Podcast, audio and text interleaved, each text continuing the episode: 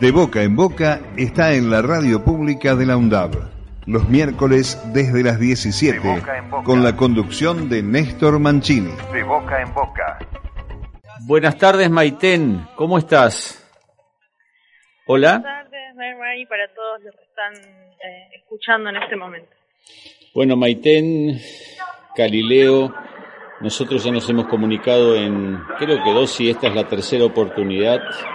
Eh, en plena desaparición forzosa de Santiago Maldonado, que era un poco el eje temático, en este caso no es que deje de serlo, sino que simplemente hay algo que fuimos adelantando hoy, que es la desprotección absoluta que tiene la comunidad mapuche hoy, donde nadie se va a acordar de qué es lo que verdaderamente les está pasando.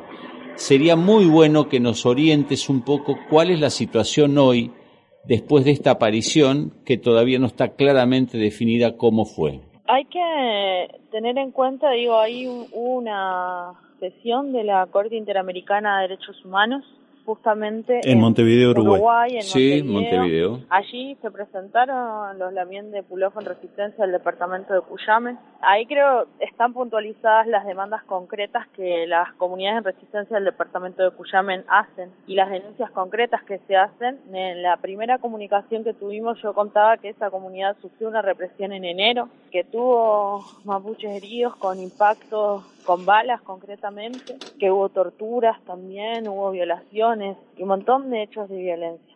La comunidad sigue estando en la misma situación, digamos, el territorio sigue estando militarizado, si bien hoy es un poco más vistoso y mediático, por lo menos más gente sabe dónde eh, queda Cuyamen y que queda en Chubut, pero la situación sigue siendo la misma. Y a nivel más general, digamos, en términos de todos los pueblos indígenas del país, pero específicamente del pueblo mapuche, digamos, por ejemplo, el anuncio hoy de que el quien es parte de la sociedad rural va a ser ministro en este gobierno, digo, da una clara muestra de cuál es también la definición política que está tomando el gobierno eh, actual del Estado argentino, ¿no? Se sigue avanzando siempre sobre los intereses o en función de los intereses de los ricos de siempre, eh, ni más ni menos que de la sociedad rural, eh, y no hay instancias de diálogo para con los pueblos indígenas, instancias de diálogo reales concretas donde se pueda plantear la problemática territorial que estamos padeciendo todos los pueblos preexistentes en este país.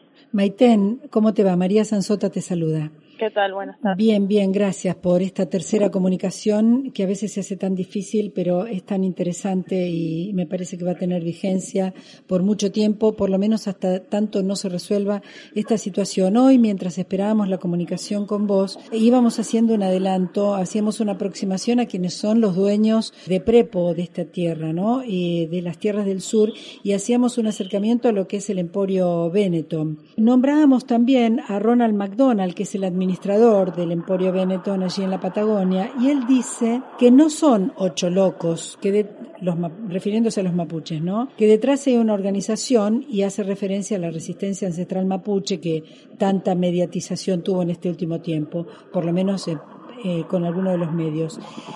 Eh, se queja por el apoyo de Amnistía Internacional y dice a él que le gustaría que el Estado argentino fuera tan duro como el chileno que les aplica la ley antiterrorista. Eh, y dice que Chile tiene un Estado presente. ¿Cómo, ¿Cómo ves vos esta situación? Que, danos tu mirada sobre este señor McDonald. No, a ver, la mirada sobre McDonald's es la mirada que nuestros pueblos tienen sobre cualquier persona que al estilo de McDonald's, de Benetton, de Lewis y de tantos otros terratenientes criollos y extranjeros se apropian y se han apropiado históricamente y legalmente de los territorios que nosotros habitamos desde cientos de miles de años, digamos, ¿no? Eh, me parece que hay que ponerlo también en ese contexto. Está buenísimo que nombremos a McDonald's y a Benetton y a Lewis y a todos por su nombre. Eh, está, eso está bueno pero digo, también tenemos que pensar, y me parece que ahí está la clave, cuál es el rol del Estado argentino, ¿no? Y cuál es el rol y cuál es em, eh, justamente el lugar y el posicionamiento que va a tomar o que toma la sociedad argentina, ¿no? Eh, teniendo, ¿por qué digo esto? Porque justamente lo que eh, decíamos, lo que decías del Estado eh, chileno respecto del pueblo mapuche.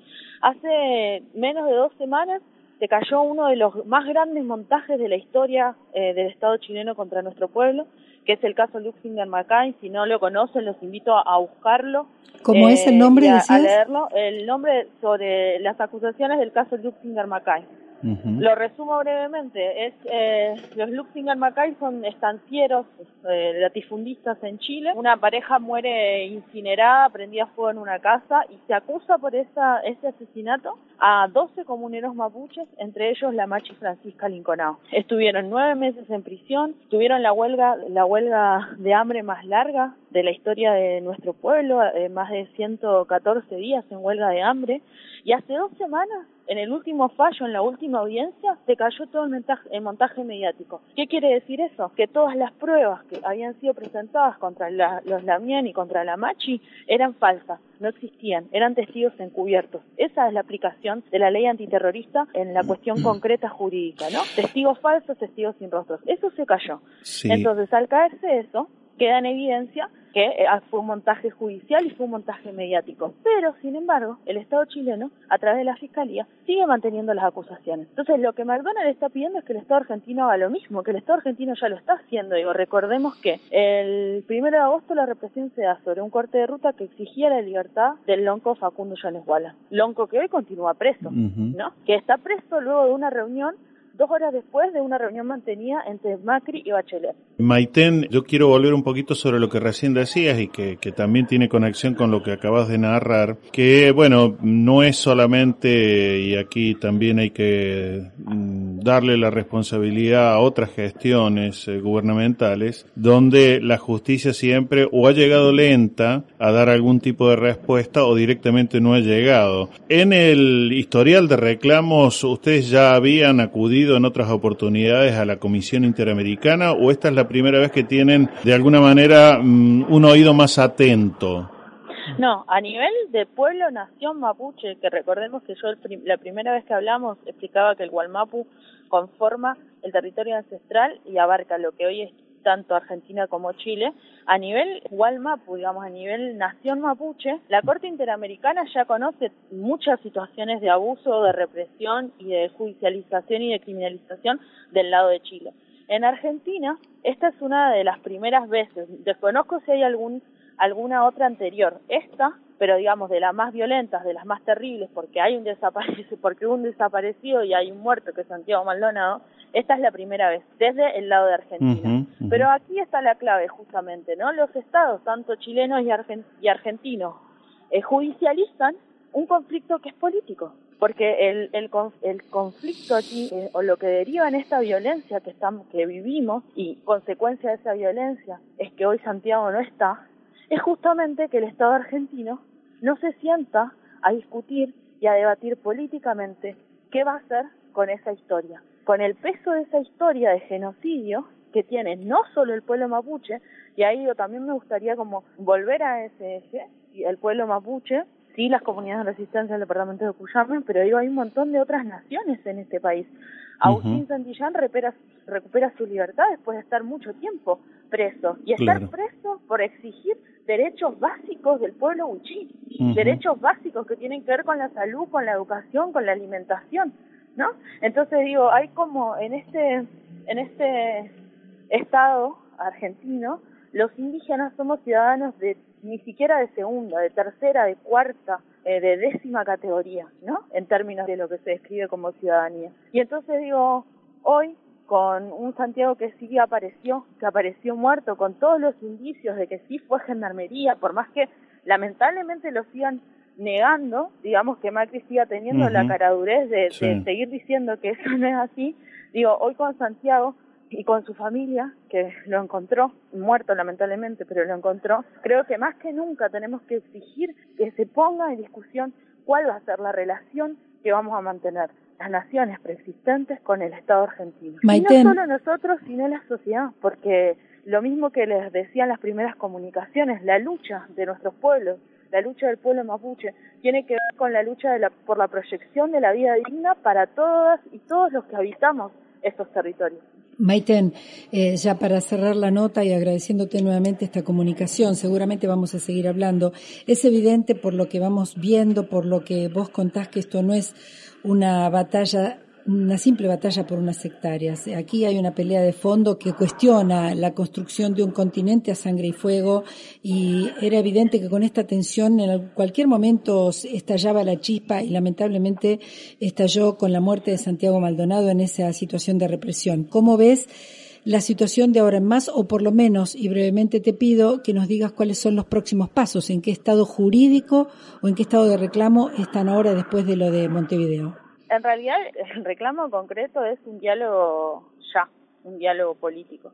Para que haya un diálogo político real, eh, franco, sincero, respetuoso, no tiene que haber presos políticos en primera instancia, digamos, ¿no? Sobre la base del respeto es donde necesariamente vamos a poder debatir o consensuar o lo que sea que haya que hacer, conversar. Para eso, la libertad inmediata de los presos políticos indígenas en este país, como primera medida. Y luego, creo yo, esta, esta que tiene que ser una lucha conjunta, ¿no? Y ahí yo hago un llamado concreto a todo el pueblo argentino, que se identifique como argentino, que no se identifique como argentino, a toda esa persona común que labura todos los días, que se levanta, hago un llamado a crear conciencia, a interiorizarnos sobre la historia de los territorios donde vivimos, a interiorizarnos sobre la historia de los pueblos que estaban antes de que la Argentina se creara como Argentina y necesitamos claramente unirnos en función de defender los territorios, defender los territorios para la vida digna y propiciar esos espacios de diálogo que sabemos ya que este gobierno, ni el anterior, ni muchos otros gobiernos lo dieron, pero que los pueblos podemos darlo. Podemos darlos de manera fraterna y en manera de conexiones multiculturales, interculturales. Es solamente desde los pueblos que viene ese reclamo. Maiten, te agradecemos mucho este tiempo, volveremos a comunicarnos. Bueno, seguimos con música acompañándote desde aquí y será hasta el próximo encuentro. Gracias Maiten y no te olvides que más allá de las enormes dificultades comunicacionales vamos a seguir intentando que nos sigas contando esta historia que es imprescindible para conocer las entrañas de nuestra patria. Gracias nuevamente. Yo les agradezco a ustedes el espacio, el tiempo, que se pueda, que esta palabra nuestra llegue al corazón y a las cabezas de todos quienes estén escuchando en este momento. Les agradezco sinceramente este espacio y sin duda vamos a estar de este lado eh, tratando de informar en este camino que hacemos de comunicación nosotros también comunitaria eh, mapuche eh, y en ese sentido seguir caminando no y llamo a estar atentos a estar atentos porque la militarización aquí no eh, no solo en Chubut digo la militarización en todo lo que es la Patagonia continúa vigente eh, continúa vigente la persecución y la judicialización. Entonces, a estar atentos, a no olvidarnos de los territorios, de ningún territorio, ni del norte ni del sur, porque los pueblos seguimos padeciendo cotidianamente esta represión y esta persecución eh, sistemática. Así que muchas gracias por la comunicación. Un abrazo grande.